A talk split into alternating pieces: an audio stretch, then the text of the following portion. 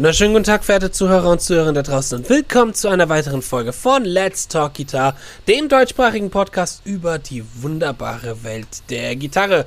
Heute wieder natürlich versammelt mit meinem Podcast-Kollegen, dem Fabian Ratzak. Fabian Ratzak und Servus. als Gast heute wieder dabei, oder wieder dabei, das war falsch ausgedrückt, heute das erste Mal mit dabei als Gast Peter Autschbach. genau, dich, der bin ich. Genau, Servus. Peter Autschbach. Ein Gitarrist, äh, der der deutschen Gitarrenszene vielleicht bekannt ist unter verschiedenen Büchern, Artikeln in Zeitschriften, als äh, schaffender Musiker und als Musiker, der eine Zeit lang immer seine Farbe der Gitarre, der Gitarre an seine Brille angepasst hat. Ja. Das war so das, woran ich mich immer an Peter Autschbach erinnert hatte, die coole Brille ja. und die gelbe. Was war das? War es eine Ibanez? das, das war ja die erste Gitarre, die ich hatte in der Art, war eine Ibanez. Und dann hatte ich ähm, mir eine bauen lassen von dem Schack. Andy Schack, äh, der hat eigentlich mhm. Bässe gefertigt in Frankfurt. Mhm. Und ähm, da bin ich hin und habe eine Gitarre in Auftrag gegeben in der Farbe Gelb. Und dann war der Andreas Kunz dort angestellt als Gitarrenbauer. Und der mhm. hat mir dann diese Gitarre gebaut. Das heißt, ja, eigentlich ist es eine Kunz-Gitarre. Ja, sehr cool, sehr cool. Mhm. Genau, wir wollen heute so ein bisschen darüber reden, wer ist eigentlich Peter Autschbach? Vor, äh, Betonung liegt auf ist, nachdem ich vorhin schon auszusehen war gesagt habe, aber er sitzt ja hier in Leib und Seele vor uns.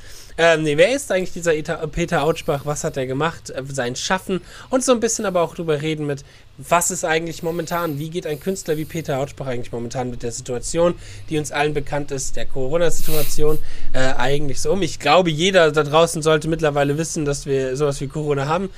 Wer auch immer sich jetzt fragt, was ist Corona, den würde ich mal bitten, aus dem Stein hervorzukommen und ja. hinter dem er lebt.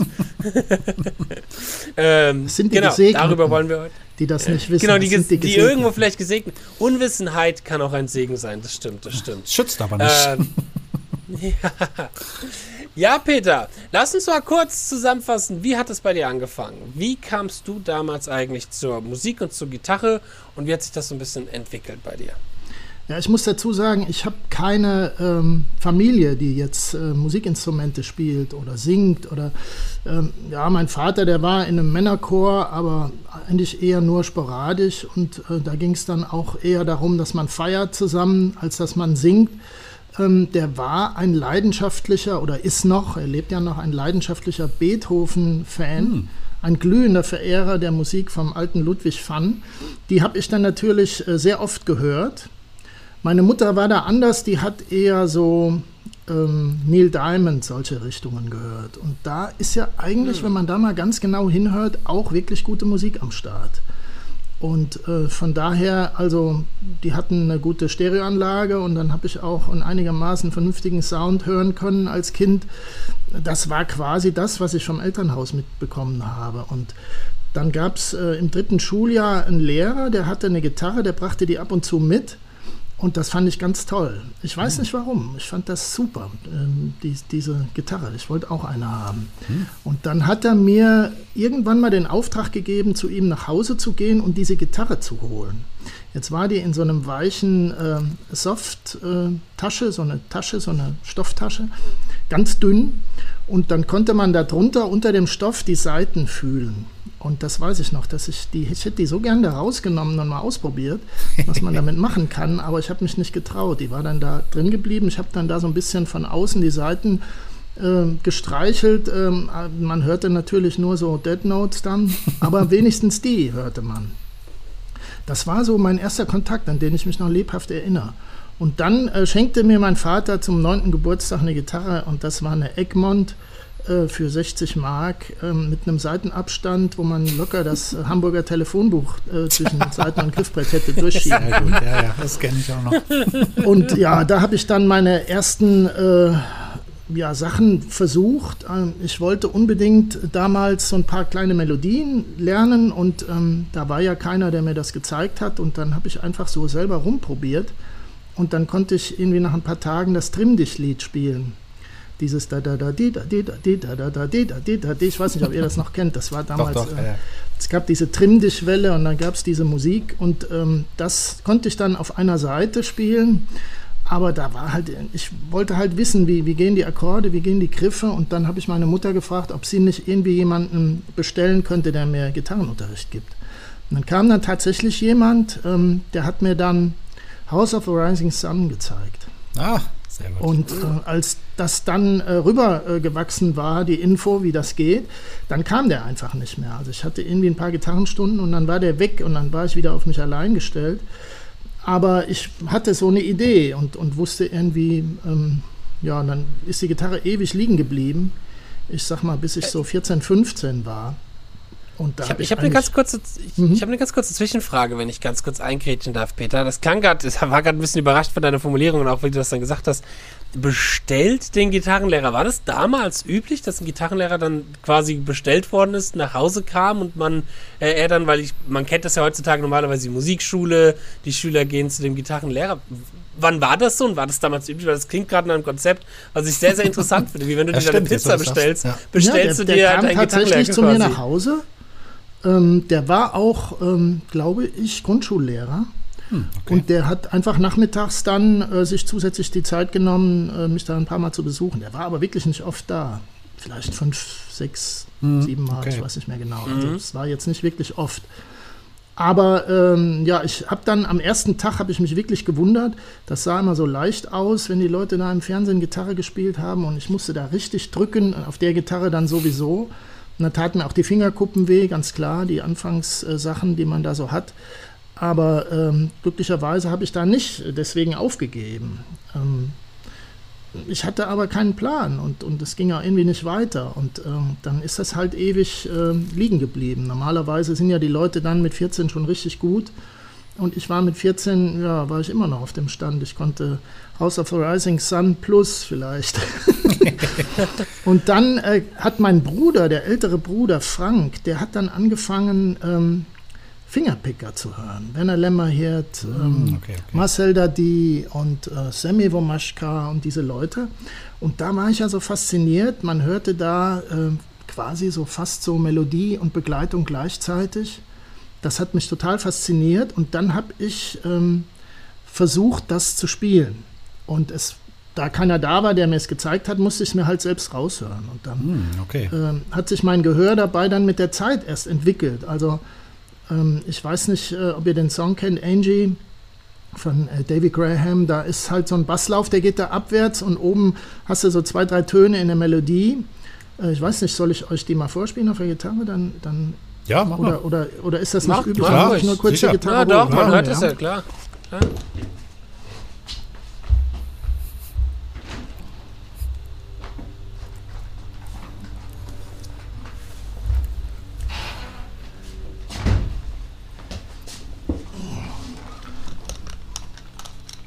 Denke, das ist mit Sound besser, wenn ich das so ein bisschen, äh, ja, also da ist der Basslauf. Das hatte ich gehört. Ich meine, okay, mhm. das ist ja auch wirklich nicht schwer, dass der, der, da immer abwärts geht. Und oben hörte ich irgendwas mit diesen beiden Tönen. Und dann äh, dachte ich tatsächlich, dass das so ginge. Ja. Jetzt natürlich mhm. nicht, da ist noch viel mehr am Start. Und dann, aber erst nach ein paar Jahren kam ich dann auf die Idee, Moment, da ist noch irgendwas auf einer anderen Seite. dachte ich, es ging so. Hm, okay, okay. Und dann irgendwann kam ich auf die Idee, Moment, da sind ja noch mehr Töne. da ist ja vielleicht... Das hatte ich dann irgendwann und dann äh, habe ich noch einen Basswechsel äh, gemerkt. Irgendwann ist da, äh, da ist ja noch mehr, da ist ja nicht nur, sondern der springt ja mit dem Daumen. Dann hatte ich Und dann irgendwann kam mir dann äh, äh, das hier, kurz bevor es wieder losgeht.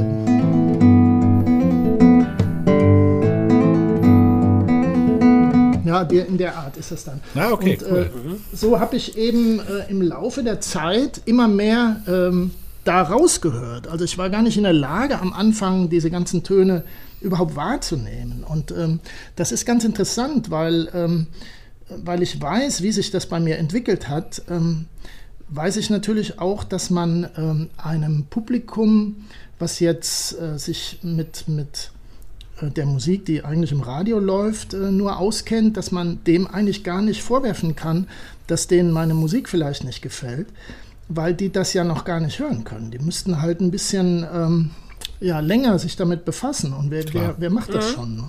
Und da, ähm, da ist ja die Brücke, die sollte eigentlich dann gebaut werden von äh, durch Bildung, durch, durch ähm, äh, einen guten Musikunterricht in der Schule und das kommt jetzt so langsam erst, äh, dass die Musiklehrer eben auch äh, Musik jenseits der Klassik zu schätzen wissen. Heutzutage gibt es wirklich tolle Musiklehrer. Damals, als ja. ich da irgendwie am Start war, bist du Musiklehrer? Der Justin zum Beispiel. Ja. ja also ich bin's, ich bin's, ich bin's, ich habe nie auf Lehramt studiert, ich bin nur Teilzeit, mache das auch jetzt gegen Ende, aber ja. habe ich jetzt die letzten vier Jahre in der Gesamtschule, also auch Hauptreal und Gymnasium gemacht. Ja, war ein sehr schöner Job, ist wirklich ein schöner Job.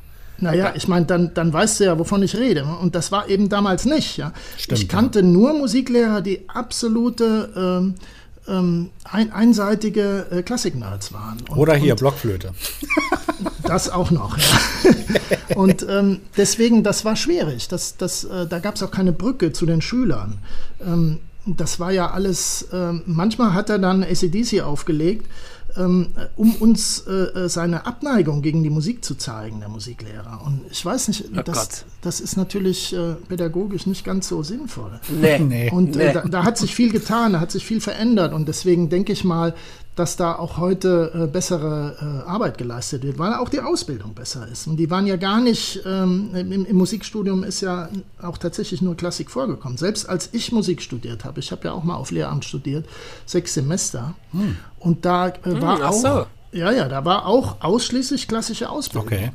Und äh, was man dann hinterher macht, ist aber alles andere. Ja, es gab zwar ein ähm, äh, Seminar an der Uni, das hieß Schulpraktisches Klavierspiel. Da, ja, Schupra, äh, genau. Mh, da musste man dann eben auch mal Blowing in the Wind spielen. Äh, aber das war dann auch schon das Maximale der Gefühle. Ja, ich glaube, das ist so mittlerweile mit einer der herausforderndsten, schwierigsten Fächern im, im, in der Ausbildung, weil da wird sehr viel Wert drauf gelegt, dass du halt gut begleiten kannst am Klavier als Klavier, äh, als, als Musiklehrer. Mhm. So von Freunden ich, oder Kollegen, mit denen ich spreche, die mhm. jetzt so, ich sag mal, in den letzten 15, 20 Jahren so eine Ausbildung genossen haben, dass da wird schon viel Wert drauf gelegt, dass okay. man halt eben schnell begleiten kann, Chor begleiten kann, Kinder beim Singen begleiten kann und so weiter. Ja, ja. Genau. Ja, und da. Aber da, da hat sich wirklich ganz bestimmt viel getan und deswegen wäre auch heute äh, das vielleicht möglich, dass, dass du jetzt, äh, ähm, Justin oder Justin, wie, wie sagst du? Ähm, Justin, ja. Justin. Ja, dass du eben, äh, weil du, äh, weil du ja breiter aufgestellt bist vom, vom, vom Wissen her über Musik, ähm, dass du dann auch eher eine Brücke findest zu den Kindern. Ja, ja. Und es ist ja auch mittlerweile möglich, wie gesagt, auch ohne einem Lehramtsstudium. Ich meine, ich habe auch dann Jazzgitarre normal als künstlerisch studiert. Da ist mhm. ja auch dann ein bisschen Pädagogik mit dabei, aber das reicht ja auch mhm. von staatlicher Seite. Also für die da draußen, die sich das überlegen, äh, schaut euch das mal an, den Job des Musiklehrers. Kann man nur empfehlen auch. Ja, ja besonders, weil man noch diese Freiheit Spaß macht. Ne? Mhm. Ja, damals, ja, damals hat man gewarnt vor dem äh, Musiklehrerstudium, überhaupt vor dem Lehramtsstudiengang, weil damals gab es halt eine Lehrerschwemme und äh, die, der Pillenknick hat dafür gesorgt, dass ganz wenig Kinder da waren. Ich rede jetzt von äh, Ende der 80er. Mhm. Und da hat man vor dem Lehramtsstudium gewarnt und man hat gesagt, Leute, ihr kriegt niemals einen Job. Und dann Ach, das hat das dafür ja. gesorgt, dass die Leute, die dann Lehramt studiert haben, die waren dann entweder die, die, die, gar keine andere Wahl hatten, weil sie das machen wollten, unbedingt.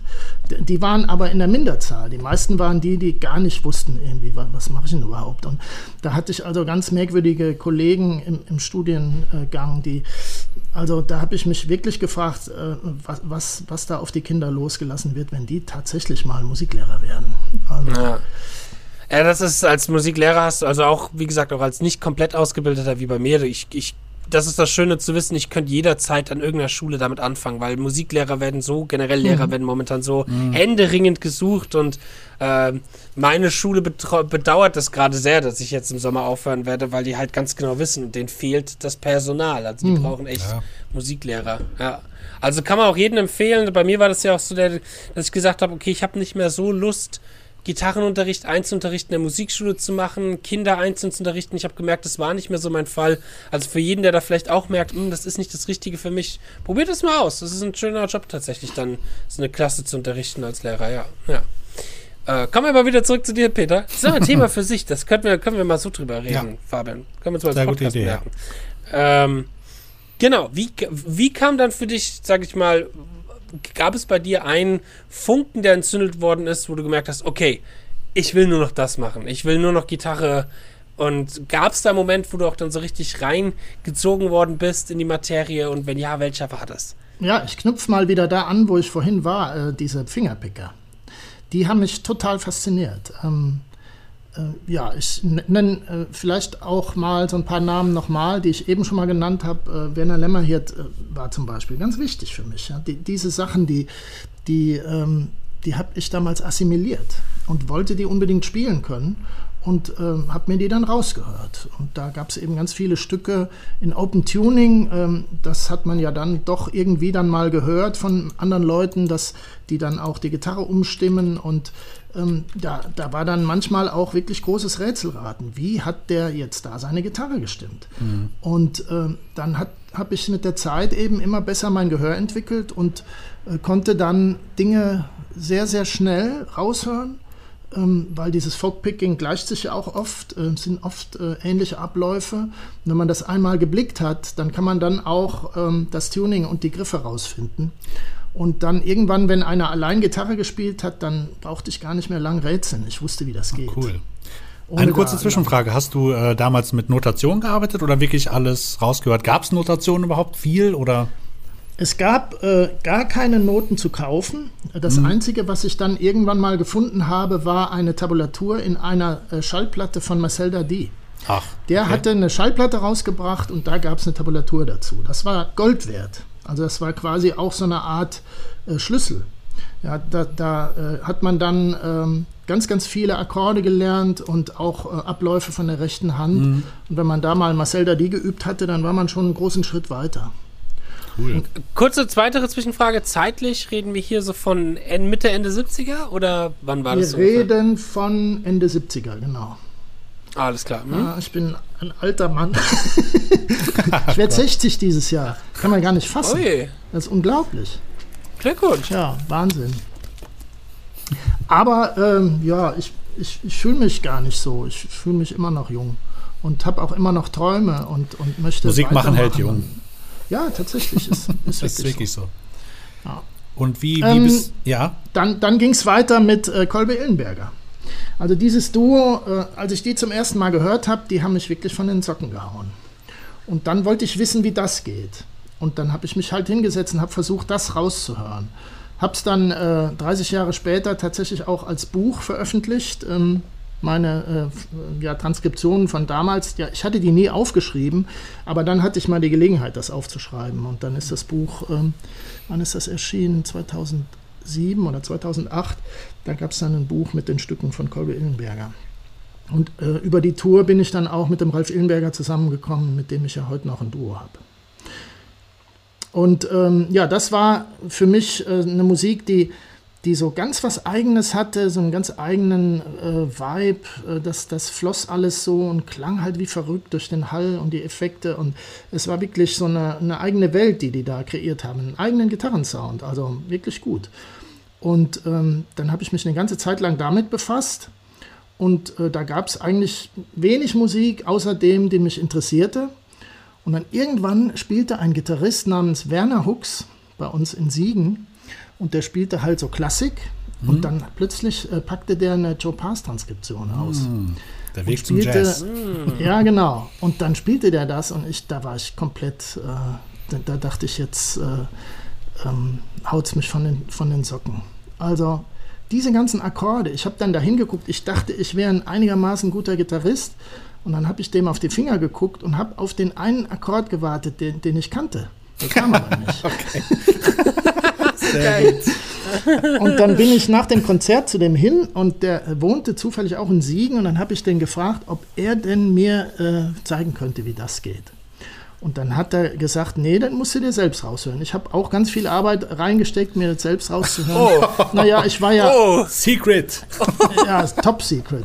Ähm, oh, das gibt's ja nicht. Heute bin ich ihm sehr dankbar dafür, weil damit hat er Okay. mich äh, dazu gebracht, äh, mich damit zu befassen und auch das mir selbst rauszuhören. Und dann äh, weiß ich noch, wie heute habe ich das Stück You Are the Sunshine of My Life, was Joe Pass unfassbar geil gespielt hat, habe ich mir dann rausgehört. Und da waren so viele Akkorde drin mit, mit Septime und None und ähm, äh, all diese, diese erweiterten Dinger und verminderte Akkorde und, und mit 13 und all diese Sachen, die eben äh, viel, viel reicher klingen als so ein Dreiklang.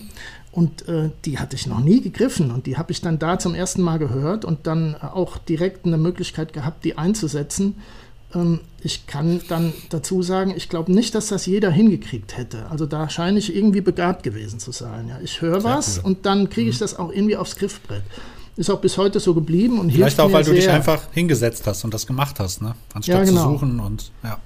Mit dem, Stimmt, mit dem Kassettenrekorder, ich war dann sehr virtuos im Start und Stopp und die, die, äh, die Tastatur von dem Kassettenrekorder war hinterher total ausgeleiert, aber ja, Bandsalat hin und wieder, aber ich habe es hingekriegt. Und ähm, Da gehört ja auch eine gewisse Form von Disziplin und Oh Geduld ja. auch irgendwie mit dazu, Ja. dass man das wirklich durchzieht, sowas rauszuhören, anstatt mal zu sagen, okay, ich, ich, ich Ja. lass, es, lass es bleiben. es war dann auch so der Punkt irgendwie, ähm, dass, dass ich, äh, ja, Werner hat halt zu mir gesagt, ähm, das musst du dir selbst raushören und dann war auch so ein Ansporn irgendwie, dem zeige ich es jetzt, ich mache das.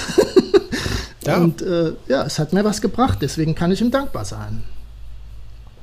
Das stimmt. Ja, und da äh, war dann so der Kontakt äh, mit, mit Jazz und dann war es vorbei. Dann, dann wollte ich halt mehr wissen über Improvisation und über, über alles. Und dann habe ich wirklich angefangen zu üben und da, dazu muss ich sagen, da war ich schon äh, 20 Jahre alt. Da Mhm. habe ich wirklich, wirklich angefangen zu üben und, und systematisch, äh, da wollte ich dann auch äh, davon leben können irgendwann. Da war mein Okay. Traum dann, ich möchte mal, ähm, ich war beim, beim Pat Metheny-Konzert in der Philipshalle in Düsseldorf und da stand ich dann im, ähm, im, im Publikum und habe gedacht, wenn du mal auf der Bühne stehst, dann hast du es gepackt. Dann, und dann habe Ja. ich mir so vorgestellt, da, da stehst du mal irgendwann. Und tatsächlich, ich habe irgendwann mal auf dieser Bühne gestanden Geil, ja. äh, mit, Heino. Egal. Geil. Irgendwas habe Ja, ich, ja, da, auf der Bühne irgendwas hab ich da falsch materialisiert. Aber ähm, ja, das, das sind halt so, so Träume, die man dann hat und, und ich bin da immer dran geblieben und ähm, der, der Weg ist auch immer noch da. Ich würde auch heute noch sagen, ich, ich lerne Gitarre. Ich, ich lerne jeden Tag Gitarre. Ja. Man Das lernt nie absolut aus, nie, ne? Das ist echt nie. nicht so. Nee, Das nee. wäre auch nee. langweilig, oder? Du, Ganz ja, ehrlich. total. klar. Ja, Joe da, Pass ist ja, würde ich sagen, wichtiger, wichtiger Step für dich, weil das ist ja auch etwas, was man der Gitarrenszene weiß, dass du dann auch durchaus äh, Stunden von Joe Pass genommen hast und auch Gitarrenschüler von ihm warst. Wie kam das denn dazu? ja, ich habe ihm äh, eine Aufnahme von mir geschickt. Ähm, ich habe ähm, einen Freund gehabt, der konnte viel besser Englisch als ich. Damals war das noch nicht so bei mir mit dem Englisch.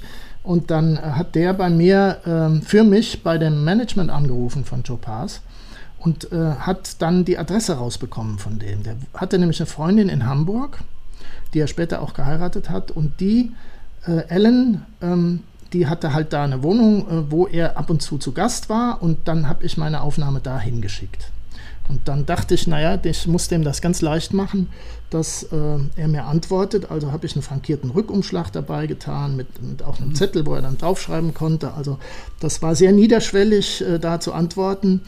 Ähm, und dann habe ich ihm geschrieben, dass ich ähm, äh, die Aufnahme schicken würde, weil ich davon träume, dass ich mal eine äh, Stunde bei ihm nehmen darf. Und äh, ich wäre halt Fan von der Musik und würde es total klasse finden, was er da immer gespielt hat. Und dann ähm, zwei Wochen später hatte ich eine Probe bei mir zu Hause mit ein paar Leuten und dann rappelt es am Briefkasten und dann war da dieser Umschlag mit meiner Handschrift. Geil. Und dann äh, sage ich zu den anderen, ich habe einen Brief von Joe Pass. Und da haben die mir alle einen Vogel gezeigt. Tatsächlich, er hatte mir geschrieben und dann hat er geschrieben, dass er das äh, ganz klasse fand, wie ich äh, spiele auf dem Band, was ja ein super Lob war damals und mich sehr bemutigt, äh, ermutigt hat und äh, beflügelt hat. Und dann hat er auch noch geschrieben, ich glaube, du brauchst keine Stunden. Was natürlich Oh. Wahnsinn war. Oh, das ist schon so ein Ritterschlag, ja. Ja, ja, und ähm, aber ähm, natürlich, klar, er hat dann eingewilligt, äh, ruf mich an und, und komm vorbei. Und dann bin ich dann dahin gefahren. Ich durfte ihm alle Fragen stellen, habe alles aufnehmen dürfen auf Kassette damals. Ähm, das war äh, wirklich toll. Ich habe dann jahrelang davon profitiert mhm. ähm, und habe äh, später mir dann die Sachen rausgehört und ganz, ganz viel über Musik, was ich weiß, habe ich von diesen wenigen Treffen, die ich mit ihm hatte. Also der war ja auch ein super Lehrer, nicht nur ein fantastischer Gitarrist krass. Wie, wie, war denn so Joe Pass als Typ? Das, das ist ja etwas, was mich immer ja. interessiert hat, weil ich gerade auch wenn, beim Studium, ich habe ja auch hinten diese, diese äh, Bücher, die Notationsbücher, die es dann ja auch gibt, von, der hat ja so ein paar Bücher auch rausgebracht. Und ich fand ihn als Spieler immer auch total geil und als Menschen fand ich ihn immer, also ich weiß nicht, habe ich mir vorgestellt, ist bestimmt so ein rougher Typ, immer mit Zigarette im Mund und spielt halt dann so seinen Kram, so der Italiener. Wie war der denn so als Mensch, Joe Pass? Das würde mich mal interessieren. Ja, die äh, Ellen, die hat mir auch viel erzählt. Ich bin ja mit ihr ab und zu noch in Kontakt, auch heute noch. Ähm, und die, die hat mir ganz viel erzählt. Ähm, der, der war dann natürlich auch ähm, ein ganz anderer Mensch, wenn er mit ihr zusammen war, als, als wenn er jetzt sonst äh, überall unterwegs war. Was ihm wirklich die ganze Zeit äh, Schwierigkeiten gemacht hat und ich weiß nicht, ob er sogar daran gestorben ist, äh, war seine Phase, wo er eben Drogen genommen hat. Mhm. Und das, das hat ihn unglaublich viel Zeit gekostet und äh, es war aber damals so, das hat ja jeder gemacht, jeder war irgendwie auf dem Trip und deswegen war das gar nichts Besonderes. Jeder hat äh, damals äh, Heroin gespritzt, ähm, ich sag mal zwischen 1955 und 1965. Da waren sie alle auf dem Trip. Ähm, ich glaube, die große Falle war damals, äh, Charlie Parker war heroinsüchtig und dann haben alle gedacht, vielleicht ist da was scheiße. dran, ich muss es ja. auch mal versuchen. Ne, Bewusstseinserweiterung. So hm, genau. Shit. Ja, und da, da hat er äh, dann auch körperliche Gebrechen wegen gehabt, von Langzeitfolgen. Und das waren, er hat immer gesagt, das waren zwölf verlorene Jahre. Mhm. Und wie er jetzt als Mensch war, ähm, so tatsächlich ähm, im, im Alltag kann ich natürlich nicht sagen. Also ich habe den da kennengelernt, der war super, ähm, ähm hat sich super gekümmert und damit ich auch wirklich was mitnehme da. Ähm, wir haben zusammengespielt und ähm, was er gemacht hat, äh, was ich total faszinierend fand, er hat äh, mich spielen lassen und hat genau gecheckt, wann ich anfing, irgendwelche Sachen zu spielen, die entweder ähm, ja, gelogen waren, weil ich nicht äh, äh, weiter wusste. Oder ich habe eine Pause gemacht, weil ich nicht weiter wusste. Und genau da ist er reingegangen und hat gesagt, pass mal auf, an der Stelle, probier mal das. Und dann hat er mir quasi den Ausweg gezeigt aus dieser äh, Situation. Mhm. Und äh, das halt, wenn, wenn, dir das mal einer irgendwie so 10, 20 Mal äh, gezeigt hat, dann weißt du später auch selbst, wie du aus äh, solchen komischen mhm. Situationen rauskommst. Cool, das, das war stimmt, toll. Das. Mhm. Hat er super gemacht. Also kann ich nur sehr, sehr dankbar für sein. Das glaube ich, ja. Sehr schön. Ja, und dann, was er auch gesagt hat, war, du musst dein eigenes Ding machen. Ja, du kannst nicht irgendwie dein Leben lang Pass nachspielen und das war auch äh, super wichtig. Und dann habe ich auch das gemacht. Das habe ich dann äh, versucht in die Tat umzusetzen. Genau, wie, wie ging es denn dann weiter für dich als Berufsmusiker? Was bist du da für einen Weg oder auf welche Fährte hat dich das so gebracht? Ja, für mich gab es den Weg der Tanzmucken. Es war ja damals äh, ja. so, man konnte auf irgendwelchen äh, Festzeltveranstaltungen konnte man für die Leute zum Tanz spielen. All das gibt es ja heute nicht mehr. Heute ist der DJ da, es gibt ja kaum noch Bands, die zum Tanz spielen. Aber damals war es halt überall, man konnte Tanzmucke machen. Und das war für mich ähm, eine äh, Möglichkeit, Geld zu verdienen. Absolut. Und ich konnte dann eben ähm, am Wochenende mir meine neuen Gitarren äh, verdienen. Und äh, bin dann immer, ich war sehr früh äh, dann auch schon äh, mit meiner Frau zusammen, äh, mit, mit der ich jetzt nicht mehr zusammen bin, aber wir waren eben 30 Jahre zusammen, die mhm. hat mich sehr unterstützt und ermutigt, weiterzumachen damals. Ähm, und dann war es eben ähm, sehr, sehr lange so, dass das meine Einnahmequelle war. Und ähm, Irgendwann kamen dann etwas bessere Gigs äh, und das nannte sich dann Gala Band. Das war dann eben, da spielte man auf irgendwelchen Veranstaltungen von Mercedes, Audi, hast du nicht gesehen, mhm. Adidas. Äh, das waren dann etwas besser bezahlte Jobs, die aber im Grunde äh, etwas edlere Tanzmucken waren. Und dann äh, bin ich in so eine Künstlerbegleitungsszene reingerutscht, wo man dann eben alle möglichen Sänger begleitet hat oder Sängerinnen und dann äh, gibt es eben eigentlich kaum einen Sänger, den ich nicht begleitet habe. Äh, alle, alle, die da so unterwegs sind, habe ich dann auch irgendwann mal begleitet. Äh, da musste man dann eben nachmittags bei einer kurzen äh, Anspielprobe ein paar Noten fressen und abends wurde das dann aufgeführt und mhm. dann äh, vorher und nachher für die Leute zum Tanz gespielt. So war das eben damals. Und äh, das war meine, mein, mein Weg, da ähm, ja, überhaupt davon leben zu können. Ähm, jetzt habe ich aber immer auch die Vision gehabt, ich möchte mein eigenes Zeug spielen, ich möchte meine eigenen Kompositionen spielen. Und das war mir ähm, äh, erklärtes Ziel und das wollte ich nicht aus den Augen verlieren. Ich kenne sehr viele Kollegen, die dann irgendwann von diesen ganzen Jobs sehr gut leben konnten. Die haben dann mhm. natürlich äh, sich damit zufrieden gegeben und dann war es das eben. Ja, das muss jeder selbst entscheiden. Ich Klar. wollte es nicht. Ich wollte weiterkommen. Ich wollte, äh, ich habe immer meine eigene Band äh, gehabt, mit der ich dann äh, Fusion-Musik gespielt habe, äh, eigene Kompositionen, ähm, ja, mit, mit E-Gitarre. Und dann ähm, ja, das war eben das, was ich äh, mit den Tanzmucken finanziert habe. Also eine neue CD aufnehmen mit der Band äh, war damals eben. Das war Ahnung, richtig teuer auch, ne? Damals. Ja, klar, 11.000 Euro ja. ähm, für, fürs Studio, ja, weil ich wollte ein vernünftiges Studio mit einem richtig mhm. guten Flügel. Und das, äh, ja, das kostet dann halt dementsprechend. Und dann habe ich eben diese Sachen damit finanziert. Und das ging dann halt so weiter. Ähm, äh, irgendwann musste natürlich das dann mal kippen, dann musste mehr das eigene Zeug. Aber das habe ich nicht geschafft. Ich habe es nicht geschafft. Ich habe 20 Jahre lang versucht, meine Band so an den Start zu kriegen, dass das dann irgendwann mal da, da rein übergeht. Ja, diese ganzen Dienstleistungen, sag ich mal, Dienstleistungsmusik in diese Band äh, äh übergeht. Das mhm. habe ich nicht geschafft. Keine Chance, nichts zu machen. Was mich mal noch interessieren würde, ist so der Wegegang zum Fusion auch bei dir, weil du hast ja vorhin auch gemeint, Joe Pass ist ja eher auch für die Leute, die Joe Pass nicht kennen, klassischer Jazz, sehr traditioneller ja. Jazz und hast auch gesagt von viel Fingerpicking und so. Und ich kenne dich jetzt auch vor allem unter der Terminal A-Geschichte. Mhm. Ähm, das war so damals, wo ich irgendwie auch angefangen habe, mich für Fusion so zu interessieren und dann habe ich irgendwie da diese CD entdeckt und alles. Ähm, wie, wie kam denn dann bei dir auf einmal die Begegnung mit Fusion oder auch gab es dann auch die Begegnung mit Rockmusik überhaupt auch bei dir oder hat sich das später alles entwickelt?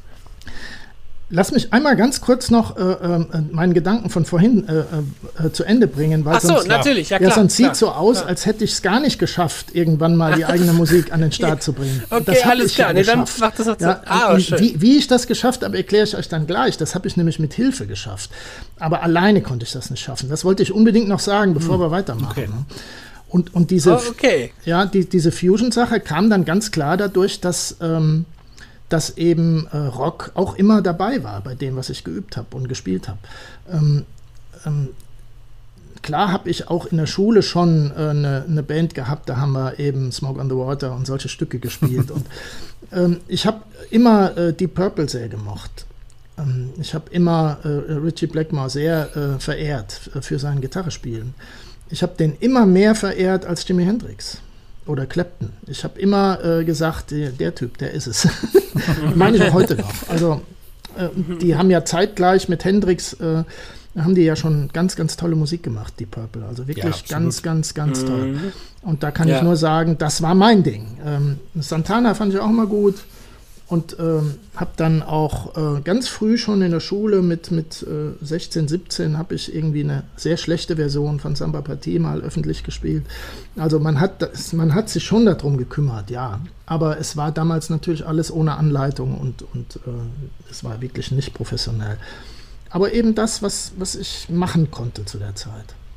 Und diese Fusion-Sache, ähm, das hat mich halt fasziniert. Ich wollte das, was, was die die Rockmusik in mir ausgelöst hat, diese, diese Energie, die wollte ich verbinden mit dem, was mich an der Musik von Joe Pass fasziniert hat. Dieses fein gewebte, ähm, tolle, harmonische Gerüst. Und da gibt es einen Weg, da gibt es eine Musik, die geht so. Und ähm, ich kann bis heute sagen, wenn man mich lassen würde, dann würde ich auch immer noch Terminal A weitermachen. Die, diese Band hat genau die Musik gemacht, wo ich dann sagen würde, ja, das so, bitteschön mit Band, dann so. Und, ähm, da musst du gleich mal drauf eingehen, auf das, wenn man dich lassen würde. Das ja, wird mich, das gut, kann man ja. später mal ja, drauf eingehen, aber das, diesen Nebensatz würde mich mal eher interessieren, was du damit meinst. Ja, ja, das ist auch, äh, ist auch interessant.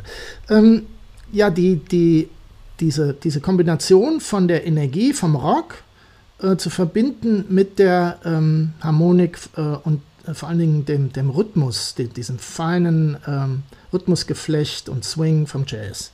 Und das zusammen, das, das fasziniert mich. Das finde ich super. Und da gibt es ähm, ganz viele Kompositionen von mir, die ich eben ähm, geschrieben habe, die, die ich auch alle aufgenommen habe. Also es gibt einen riesen Fundus von Musik, auf die ich auch stolz bin, immer noch. Es gibt keine, keine Platte, die ich bisher gemacht habe, wo ich sagen würde, oh Gott, ja, es gibt, ja, es gibt so ein paar unsägliche Aufnahmen von ganz früher, ja, ganz klar. Aber äh, alles das, was ich, was ich äh, äh, an eigenen Kompositionen aufgenommen habe, da kann ich heute immer noch hinterstehen. Du hast doch viel, viel aufgenommen, ne? Viele Alben. Mhm. 16 oder so, ja. oder wahrscheinlich ein ja, genau. irgendwie so mhm. in dem Dreh, ne? Ja.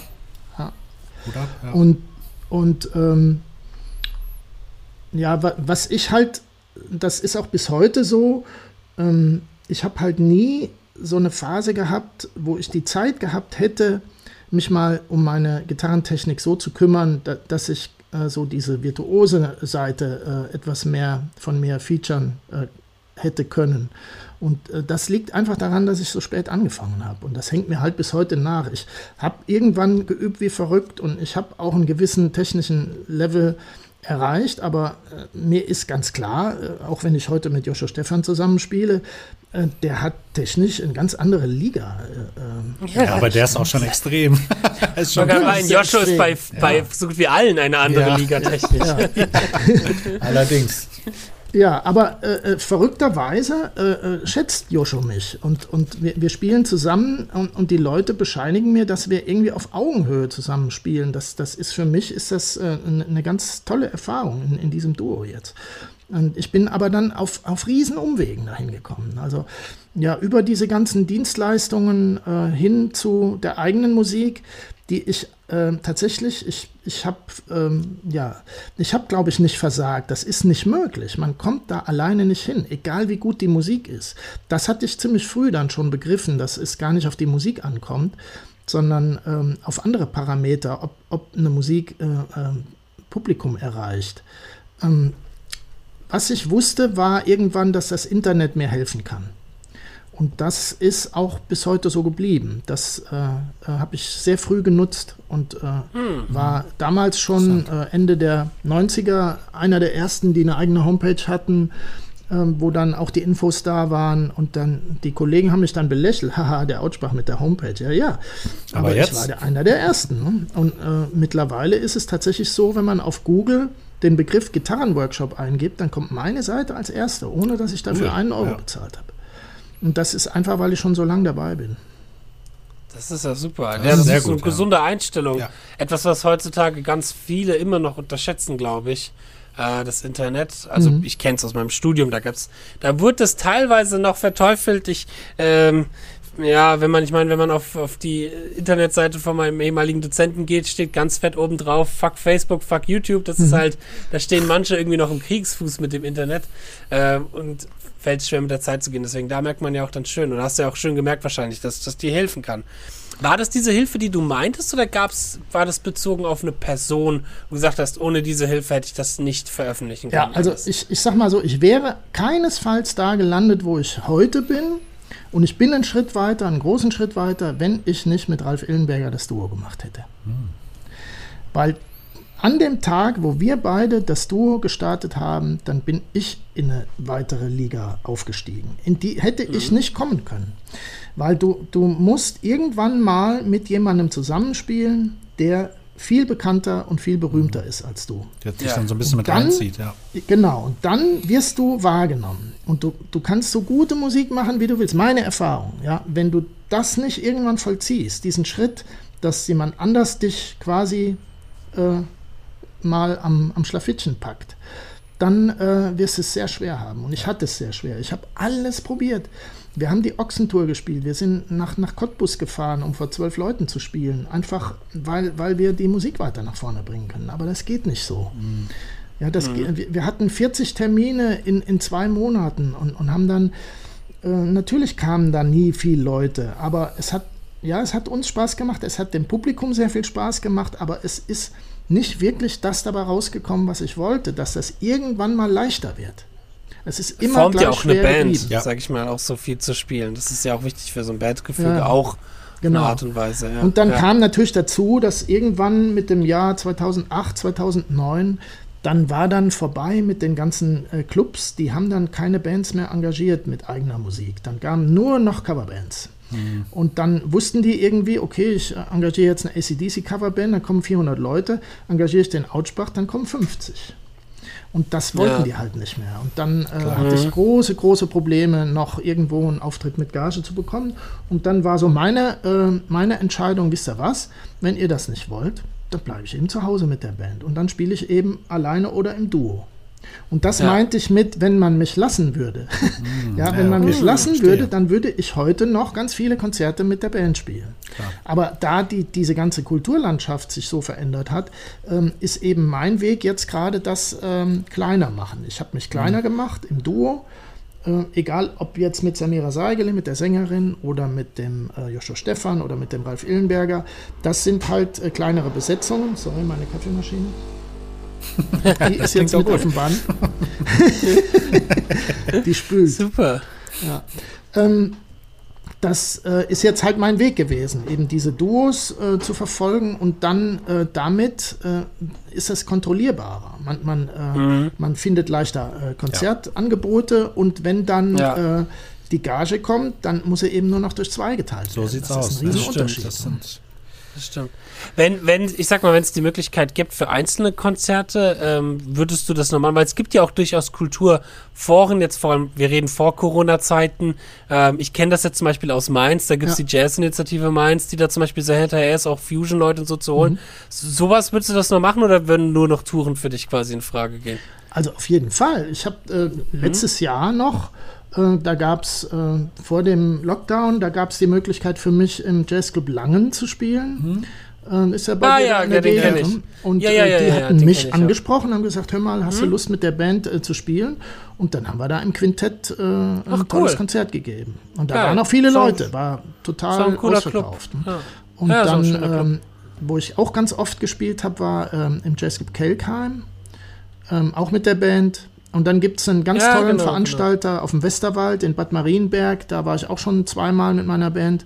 Und der ist auch bestimmt äh, willens, mich nochmal zu buchen. Also es gibt die Band noch. Ja, Wir stünden cool. zur Verfügung. ja, aber ich, ich äh, mache halt jetzt kein Booking äh, im Moment, weil es ja, vollkommen hoffnungslos ist. Naja. Ähm, Bevor wir auf das Hier und Jetzt eingehen, würde ja. ich ganz gerne auf eine andere Seite noch eingehen, von dir, die sehr prominent ist. Und zwar ist das der Pädagoge Peter Autschbach. Mhm. Äh, kurz vorab, ich habe gerade mal kurz schnell bei Google gecheckt, ist tatsächlich so, wenn man Gitarrenworkshop eingibt, bist du der Erste, der kommt. das ist wirklich sehr, sehr geil, äh, deine Seite. Ähm, wie hat das angefangen mit den Büchern, ähm, die du da gemacht hast? meine, du hast ja in vielen Bereichen Bücher und DVDs gemacht, sei es Improvisation oder auch gerade für Anfänger und alles. Wie hat das damals so angefangen? Weil da hatten wir ja jemanden auch schon hier im mhm. Gespräch gehabt, der auch für seine Bücher sehr bekannt ist, äh, Peter Fischer. Und Peter Autschbach, die beiden Gitarrenpeters Peters, quasi. genau. Wie hat das die Peter Phalanx. ähm, ja, ich muss auf noch einen anderen Peter zu sprechen kommen. Ohne Peter den wäre ich auch nicht der, der ich bin. Also wenn nicht Peter Finger zu mir gesagt hätte, mhm. hier, äh, ich engagiere dich erstmal für meinen äh, ähm, für meine Gitarrenzeitschrift und da schreibst du einen Workshop äh, einmal pro Ausgabe. Und dann äh, 2001 hat er mich gefragt, kannst du mir ein Gitarrenlehrbuch machen? Mhm. Und das war das erste Buch, was ich schreiben durfte. Und ähm, der Peter Finger, der hat mir so weitergeholfen durch seine ähm, ja, sporadische, aber immer beständige Unterstützung. Und ich habe ihn auch unterstützt, indem ich versucht habe, sehr, sehr viel gute Arbeit für ihn zu machen. Und das ist ein Geben und Nehmen natürlich, aber ich habe auch ganz viel äh, bekommen von ihm. Und cool. ich bin dem wirklich sehr dankbar. Kann ich nur sagen, Peter, also danke, danke. und ja, das, das ist das. Man braucht Leute, die eben schon in der Szene bekannt sind, mhm. die, die, die lange Arme oder viele Arme haben und dann, ähm, dann kann man was machen. Aber alleine irgendwie irgendwas durchbringen, mhm. mit dem Kopf durch die Wand, sehr, sehr schwierig, ne? Bis, mhm. bis unmöglich, ja. Vitamin B. Dann ja. entwickelt dann entwickeln sich auch Sachen mhm. oft ganz ja. auf einer natürlichen Wege so, mhm. wo man gar nicht, ich sag mal, mit geplant hat, dass man das ja. als nächstes macht. Und auf einmal steht man da und hat dann halt eben, ja, ein Gitarrenbuch befasst oder so. Oder war das schon von dir immer, sag ich mal, auch ein Traum oder eine Idee, mal so ein Gitarrenbuch zu machen? Oder kam das wirklich so, oh, okay, dann mache ich eins, als ja, ich, ich gefragt hab, hatte? Ich habe äh, Anfang der 90er habe ich so eine, so eine, die habe ich nie aufgeschrieben, so eine Liste ähm, gehabt. Eine, eine Liste von Dingen, die ich schaffen wollte und eine Liste von Dingen, die ich keinesfalls mehr weitermachen will. und da stand zum Beispiel auf dieser Negativliste an oberster Stelle Karnevalsgigs. Ich will nie wieder einen Karnevalsgig Das verstehe ich. Das war als Ja, erstes, also das ist als erstes eingetroffen. Dann, ich will keine Tanzmucke mehr machen. Ist auch eingetroffen. Ich möchte kein Musical mehr machen. Ist auch eingetroffen. Das heißt, seit 2008 spiele ich tatsächlich nur noch die eigene Musik. Und das ist ein Privileg. Ich empfinde das als Fall. Privileg. Ja. Und äh, ja, das war natürlich äh, durch diese ganzen Aktivitäten und auch die Bücher haben mir sehr geholfen, dass ich das äh, schaffen konnte. Ähm, ja, das, das erste Gitarrenbuch, was ich geschrieben habe, heißt Gitarre pur. Das war eigentlich als dreibändiges Werk gedacht und dann haben wir zwei Bände gemacht, wovon der erste Band, ich finde den heute gar nicht mehr so gut. Man sollte immer erst das zweite Buch schreiben. das wird dann besser.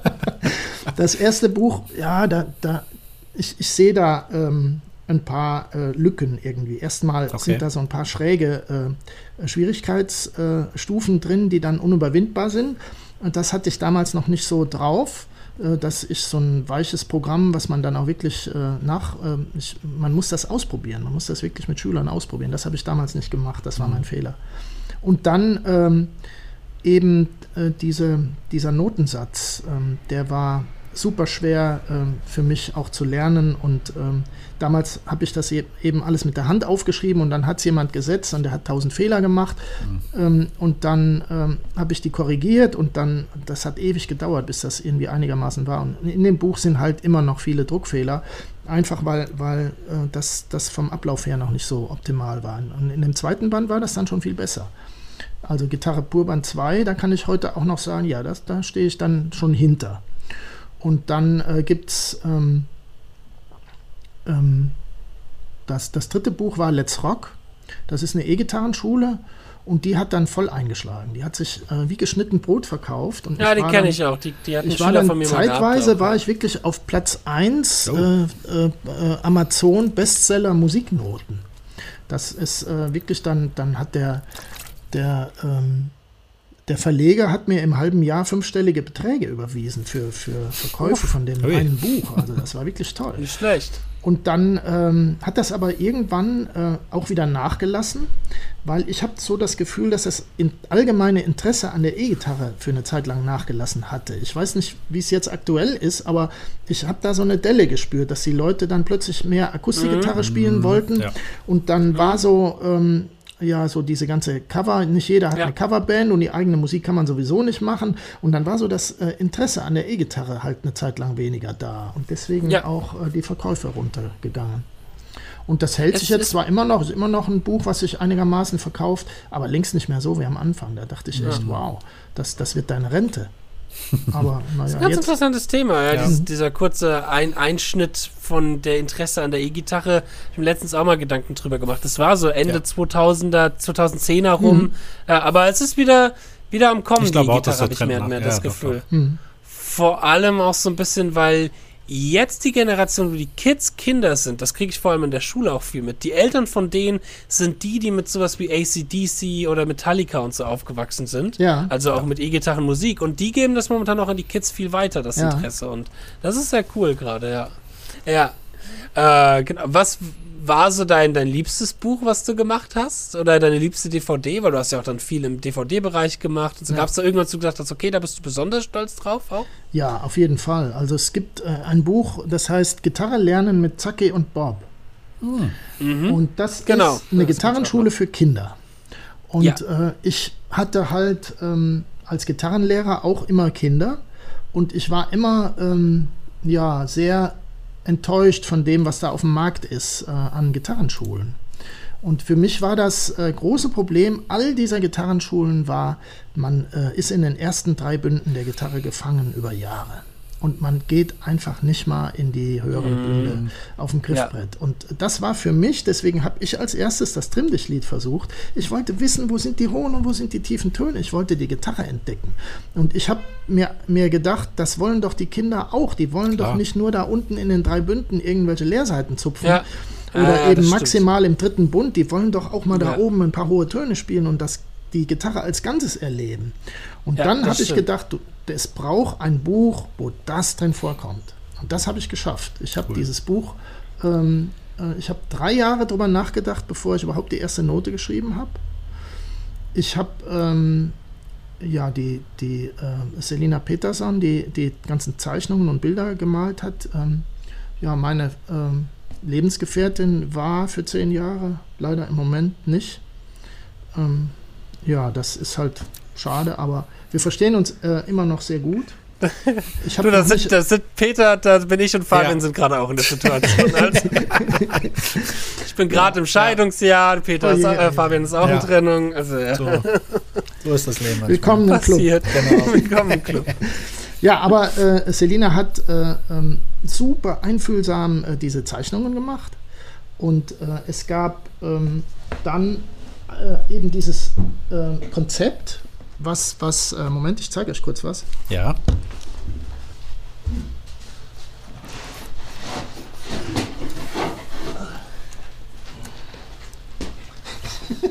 Ach, ist sehr geil. Mega, ja. Ja, ihr könnt ja dann den Leuten erklären, was ich da gerade hochgehalten habe. Ähm, ja. ja. diese beiden Figuren hat Selina gemalt, ähm, weil ich habe mit meinem Sohn, äh, Sebastian heißt er, mit dem habe ich gesprochen darüber, was, was würdest du denn für ähm, an, an so einem Buch toll finden? Und dann sagte er, ja, ich fände toll, wenn da so so zwei Figuren äh, durch das Programm führen würden. Hm. Und, das, und, dann habe ich ihn gefragt, warum zwei? Und dann haben wir lange darüber diskutiert, was wir dann machen. Sollte nicht ein Mädchen dabei sein? Und wir sind dann doch bei den beiden Jungs gelandet, ähm, was beim Verlag auch schwer war durchzukriegen, ja, ähm, weil die natürlich auch ja, ja. diese Gendergerechtigkeit befürworten. Aber es war dann auch für, für das Buch, so wie es dann war, war es das Beste. Und war dein Sohn damals auch in dem Alter von der Zielgruppe? Ja. Oder, ja, okay, okay. Äh, ja. ja. sehr gut. Der war am Puls der Zeit und den brauchte ich einfach nur fragen. Und den, den, diese Quelle habe ich gerne angezapft. Und ähm, dann habe ich ein paar äh, Gitarrenschüler gehabt, mit denen ich, bevor ich überhaupt ähm, angefangen habe mit dem Buch, mit denen habe ich Unterricht gemacht und, und äh, versucht auszuprobieren, wie kriege ich die dahin, dass die Spaß haben an der Gitarre und habe das dann quasi erst ausprobiert und dann erst äh, das Programm erstellt. Und das war genau richtig. Ja, und dann ähm, gab es ein Gespräch beim äh, Schott Verlag.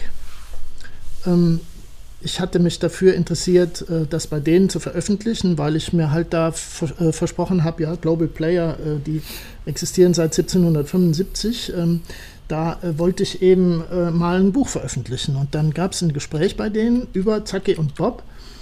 Und dann ähm, waren da ganz, ganz wichtige Menschen, die da mit mir drüber gesprochen haben und ähm, die eben in dem Verlag jede Menge zu sagen haben. Und ich danke sehr dem Nico Schellhammer dafür, dass der mich da reingeholt hat. Ähm, ja, und dann gab es eben äh, einen von denen, der äh, war so ein bisschen skeptisch, hatte ich so das Gefühl bei dem Gespräch. Und dann ging es um ein Buch von einem Kollegen und dann habe ich gewagt, äh, vor der versammelten Schottmannschaft äh, da was zu kritisieren. Und äh, äh habe gesagt, dass die Texte in dem Buch, dass ich die nicht gut fände. Und dann haben die mich gefragt, warum ich denn die Texte nicht gut fände. Und dann habe ich, äh, ich war sehr gut vorbereitet, habe ich eine Textstelle zitiert aus dem Kopf. Und dann sagt der Hauptlektor, sagt, die Texte sind scheiße. ja, und da, und da wusste ich, okay, hier, hier geht was.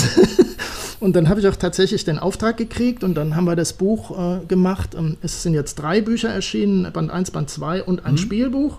Und ähm, das hat sich äh, bis jetzt auch wirklich ganz, ganz toll verkauft. Der Verlag ist zufrieden. Super. Und dann kam dann letztes Jahr die Lizenzierung nach China. Ähm, das wird gerade übersetzt und dann cool. wird das da verkauft. Und ich bin so froh und glücklich, wenn ich mir so überlege, dass da Kinder im Reich der Mitte nach meinem Buch lernen. Das ist eine Vorstellung, die ja. finde ich fantastisch. Das ist, das wow, ist wirklich wow, ja. Hut ab. Das ist stimmt. Das ist ja auch auf eine andere Art und Weise. Ich weiß, wenn man Gitarre in die Hand nimmt als Jugendlicher, dann träumt man von der großen Bühne mhm. und vom Rockstar-Leben. Aber es gibt ja auch noch so viel mehr, wo man, ich sag mal, einen Wert auch in die Gitarrenszene mit reinbringen kann ja. und auch Kinder inspirieren kann. Das vergisst man oft ja. auch am Anfang, wenn man so als Jugendlicher, sag ich mal, mit dem Gitarrespielen anfängt, wie viel es da noch gibt. Und dass es auch gut und wichtig ist, dass wir so Leute wie Peter Autschbach oder Peter Fischer ja. oder Peter, Bu auch immer diese Peters, alle haben. das ist alle. sehr, sehr wichtig, ja. Ja. Ja, echt. Peter Bursch, Peter ja, Fischer, Peter stimmt. Aussprach, Peter Finger. Okay. Hast du denn da Es ist- aktuell, also- ja? Nee, sag ruhig, sag ruhig. Sorry, ich wollte dich nicht unterbrechen. Ja, vielleicht ist es die Voraussetzung, um, um, um gute Bücher zu machen, dass man Peter heißt. Genau, das, das wird sein. Sehr gut. Hast du denn da für die Zukunft irgendwas gerade noch so im Petto oder geplant, was jetzt noch nicht so ganz. Ja? Sehr gut. Ja, Magst- selbstverständlich. Äh, äh, Es ist jetzt gerade äh, das äh, Jazz-Gitarrenbuch von mir an, äh, am Start. Das ähm, wird gerade von mir entwickelt. Hm. Ähm, Es gibt schon äh, äh, Aufnahmen, es gibt schon äh, Stücke. Es wird auf jeden Fall mit Videos sein, weil da haben wir gute Erfahrungen gemacht bei dem Zacki und Bob. Hm. Das wird also nicht nur äh, in Noten vermittelt äh, und mit CD, sondern auch Videos. Es gibt YouTube-Videos und die können die Kinder sich dann angucken und das habe ich dann auch äh, ganz schnell gelernt, dass das äh, extrem äh, hilfreich ist und das ist natürlich auch für Erwachsene extrem Das hilfreich. stimmt, das ist eine gute Ja, Idee. Und dann äh, ähm, wird auch das neue Jazz-Gitarrenbuch wird von YouTube-Videos flankiert. Das da ist muss man super. auch keine Ja. DVD produzieren, also keine DVD drucken Genau. und solche Sehr clever. Geschichten. Das Ja. stimmt. Ja. Man hat direkt die Das Klicks. gut. Gut. Ja. Ja. Super. Also die Leute, äh, da, da muss ich sagen, die, die nach Zacki und Bob unterrichten, es gibt ja immer noch ganz viele, ähm, ja, sag ich mal, traditionelle Gitarrenlehrer, die sind natürlich sehr schwer rüberzuholen. Ja. Ja. wenn die jetzt 20 Jahre Fridolin gemacht haben, Ja. dann wissen die wissen ganz genau, ja, Oh Gott, hör morgen mir auf mit ich, Fridolin. Fridolin, Ja, der- Gitarrenhase, ja, ja. ja, genau. Oh Gott, hör mir auf. Morgen spiele ich Nachbar bindet den Pudel an, ja, und dann, dann kommen die Kinder und dann spielen die das und ähm, der, der Gitarrenlehrer ist gelangweilt, ähm, weil, weil das gibt dem ja nichts Neues, ja, aber wenn er jetzt mit Zacke und Bob arbeiten will, müsste der sich erstmal damit befassen und müsste Klar. auch erstmal sich da reinarbeiten, um Da das vernünftig Bock drauf, unterrichten genau. zu können. Genau, das macht nicht jeder. Das ist das Problem. Und da äh, ist es eben auch so, dass ich äh, äh, denke, die, die Zugriffszahlen auf die Videos sind deswegen so niedrig, weil diese traditionellen Gitarrenlehrer, die sich dann rüberziehen lassen, die machen nicht immer die Kinder auf die Videos aufmerksam. Ja. Und dann ist es auch immer so, dass die Kinder halt nicht alle äh, am, am Computer sitzen. Das geht erst so mit Mhm. äh, 12, 13 los und dann sind die schon zu alt für Zacki und Bob. Eigentlich müssten die, die Eltern da auch mitziehen.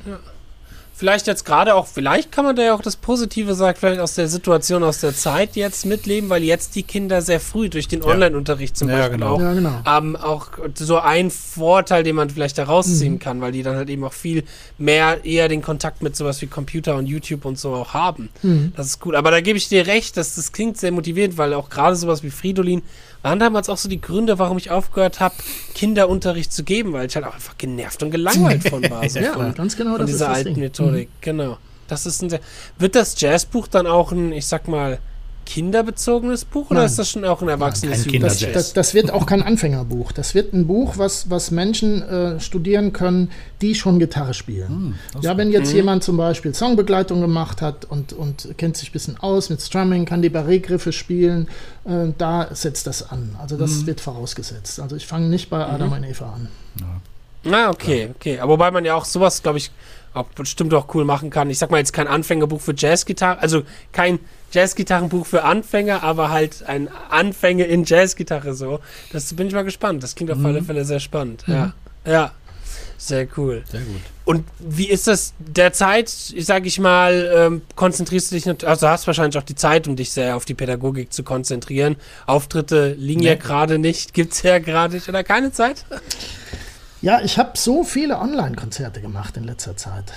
Und, Ach, cool. Ähm, das äh, war wirklich auch viel Vorbereitung und ähm, ich musste auch viel üben, weil ähm, wenn man mit Joshua spielt, dann muss man üben. Das sollte man tun, ja. Ja, das kann ich mir vorstellen. ja, und, und äh, da habe ich dann ähm, auch im Nachhinein, ich bin äh, recht äh, gut in, im Videoschnitt und ähm, habe dann auch äh, die Videos nochmal äh, nachbearbeitet. Ähm, teilweise, die haben mit, mit fünf Kameras gefilmt, teilweise dann andere Kameraperspektive noch reingenommen, äh, ge- genommen, die dann beim Live-Schnitt nicht äh, enthalten waren. Ähm, ja, da, da ist sehr viel passiert und ich denke mal, ich habe jetzt so 50 Songs, äh, die ich so nach und nach bei YouTube veröffentlichen kann. Das ist Oh, eine gute okay. Ausbeute. Also Ja. ich habe äh, alle meine Cool. Projekte habe ich jetzt äh, ähm, gefilmt durch diese Online-Veranstaltungen, alle meine Kompositionen quasi äh, aufgeführt äh, und, und gespielt. Ähm, bis auf Terminal A, das fehlt noch. Also das wäre vielleicht was, äh, da frage ich doch ta auch tatsächlich, also wenn die jetzt den Lockdown verlängern, dann frage ich da mal, ob, ob ich nicht mit Terminal A auch nochmal Cool. spiele. Mach Ja, das mal, das klingt cool, doch cool. Mhm. Das würde mich auch als, als alter Fusion-Heini doch sehr freuen, ja. Mhm. Sehr cool. Geil. Gibst du denn auch sonst privat noch Unterricht oder hast du dich auch da komplett rausgezogen? Also da äh, muss ich sagen, ich habe tatsächlich, das ist äh, toll, ich habe immer noch einen Job an der Musikschule in Lennestadt. Und ähm, das ist eine Festanstellung. Ähm, wenn man länger als 25 Jahre da beschäftigt ist, dann ist man auch unkündbar. Das bin ich, äh, habe aber jetzt schon äh, ein, äh, ziemlich lange Zeit äh, dort eine Vertretung, ähm, weil das äh, im Moment einfach nicht zu leisten ist. Also was ich da gerade alles so mache, ähm, ähm, auch veröffentliche. Ähm, ich mache gerade ein neues Album äh, mit Samira Seigele. Ähm, ich habe ein neues Album mit Joshua Stephan, was jetzt am 12. März erscheint. Das heißt Sundowner. Ähm, ist also gerade die Veröffentlichung kurz bevorstehend. Ähm, das sind alles Sachen, die halten mich so äh, am Arbeiten. Ähm, da kann ich dann äh, nicht noch in die Musikschule fahren. Ähm, zum Glück äh, ist der Musikschulleiter, ähm, der ist ähm, da sehr geduldig und erlaubt mir das, ähm, dass, dass ich da pausiere. Ähm, ich werde vielleicht irgendwann wiederkommen, sogar vielleicht sehr bald, äh, weil ich habe auch Lust drauf und ich möchte gerne den Leuten weiterhelfen. Es war halt nur jetzt die letzten, sag ich mal, zwei Jahre was, was undenkbar. cool, sehr schön. Sehr schön, ja. Also da wird auf alle Fälle, Fälle noch sehr, sehr viel äh, Peter Autschbach in Zukunft kommen. Hoffentlich. Das stimmt. Mit Sicherheit. Also auf alle Fälle die, die, die äh, CD von Joshua Stefan kann man sich bestimmt auf alle Fälle mal. Wo kann man die sich anhören? So als Die nächste Frage kann man wahrscheinlich. auf meiner Homepage teilweise anhören jetzt schon, äh, www.outspach.de. Oh, cool, ja. Da gibt es Mhm. die dann auch zum Kaufen im Shop. Also die liegen hier, kann ich äh, dann auch direkt losschicken. Haben auch viele Leute schon in Anspruch genommen. Also ich die letzten Wochen war ich auch sehr aktiv mit äh, äh, Päckchen packen und CDs verschicken.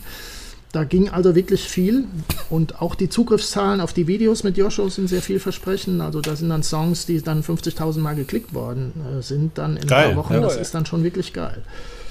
Und ähm, so bin ich da ganz zuversichtlich, was das betrifft. Und das Duo mit Samira hat längst nicht die Zugriffszahlen, aber ähm, die Fans, die wir haben, die sind sehr treu und die sind dann Mhm. auch am Start. Sehr das cool. Ist sehr ja. cool. Mhm. Schön. Wie ist das? Ich konnte jetzt noch nicht reinhören mit dem Joshua. Ist das auch schon Gypsies Jazz-mäßig oder macht ihr so eine Mischung aus Akustik und Bossa und. Ja, es, es, wäre, äh, es wäre ein Fehler gewesen äh, von ihm und auch von mir, wenn wir zusammen Gypsy Jazz gespielt hätten. Weil wir hätten uns was vergeben. Es gibt ja diese, Ja. diese interessante Kombination. Was spielt Joshua mit Autschbach zusammen? Was spielt Autschbach mit Joshua Ja, ja, zusammen? Das ist ja spannend. Und wenn wir jetzt einfach gesagt hätten, wir machen das, was er sowieso schon macht und ich übe wie Tier und, und versuche mich da dran zu hängen, dann wäre keine Musik dabei rausgekommen. Oder zumindest nicht so spannende Musik. Und ähm, wir sind uns entgegengekommen. Er hat, ähm, er hat Dinge gespielt auf der Platte, die man von ihm nicht kennt. Oh. War das cool. Ja, Cool. Ja, interessant. man hört da einen wesentlich ähm, äh, lyrischeren Joshua. Und der hat auch mal richtig Hall auf der Gitarre. Ach, Ja, krass. und, und der hat auch mal, äh, äh, ja, so, gut, es, es gibt dieses weniger ist mehr, äh, äh, da hat ja irgendwie Malmsteen schon äh, den Riegel vorgeschoben, als er gesagt More hat. Oh, da haben wir in einer, Haben haben wir in einer Folge. Folge Ja, ja. haben wir auch mal eine, eine Riegel vorgeschoben. Das ist ein Satz, der darf bei mir gar nicht runterkommen. Ja, ja, genau. Deswegen, es, es, ist ja, äh, es ist ja auch wichtig, dieser virtuosen Teil ist auch wichtig und das ist klar. ein Teil von Joscho und, und den darf ich ihm natürlich nicht verbieten und möchte ich auch nicht, ganz im Gegenteil. Ja. Das soll der alles rauslassen können. Aber es gibt eben Momente und diese Momente, die kommen eben in den Gypsy Jazz Stücken in der Regel nicht so vor. Und äh, da gibt es dann auch ein paar andere Akkorde, die, die dort nicht so vorkommen und äh, ein paar andere Kombinationen auch von, von Harmonik. Ähm, und da bin ich sehr stolz drauf. Wir haben eigene Stücke geschrieben äh, zur Hälfte Cool, und dann ja. ein paar Jazzstandards gespielt auf unsere Art und Weise. Und ich habe auch gesungen. Ähm, da gibt es eben so Klangfarben, die man normalerweise in, in Kombination mit Joshua nicht hört. Geil. Cool. Sehr gespannt. Also Leute, Das kaufen, kaufen, kaufen. Sehr gerne. Ihr Auschecken. unterstützt uns ja auch damit. Ja. Ja. Genau, Peter Autschbach auf YouTube abonnieren. Ich habe gerade mal direkt ein Abo dagelassen. Danke. Ähm, lohnt sich direkt mal die Videos anzuschauen. Und ja, klar, ansonsten, die, wer auf der Gitarre weiterkommen möchte, sei es ob Anfänger oder auch fortgeschritten. Die Peter Bücher, Autschbach hat ja genau. auch sehr viele Bücher, über, Videos über fortgeschrittene Sachen auch gemacht, Improvisation, solche Sachen. Darf ich noch Lohnt eins sich loswerden? auszuchecken. Ja, klar. Na, selbstverständlich auch raus. Ja, also neben den Büchern und, und den Konzerten und den Platten gibt es natürlich auch meine Workshops. Und das ist Genau. das, was, was mir am meisten Spaß macht, ist auf diesen Workshops den Leuten weiterzuhelfen. Und diese Menschen Mhm. zu treffen und mit denen in Kontakt zu treten, was hoffentlich jetzt ab Mai wieder möglich sein wird.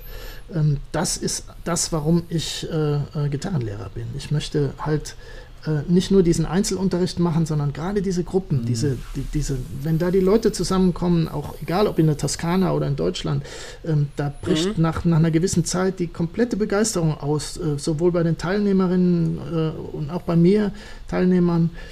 Ja, ich weiß gar nicht, wie man das sagt. Wie sagt man Teilnehmerinnen? Ja, genau. das glaube ich ich. kann froh, wenn nur Teilnehmerinnen kommen. Also. Hätte ich nichts dagegen. Ach Gott.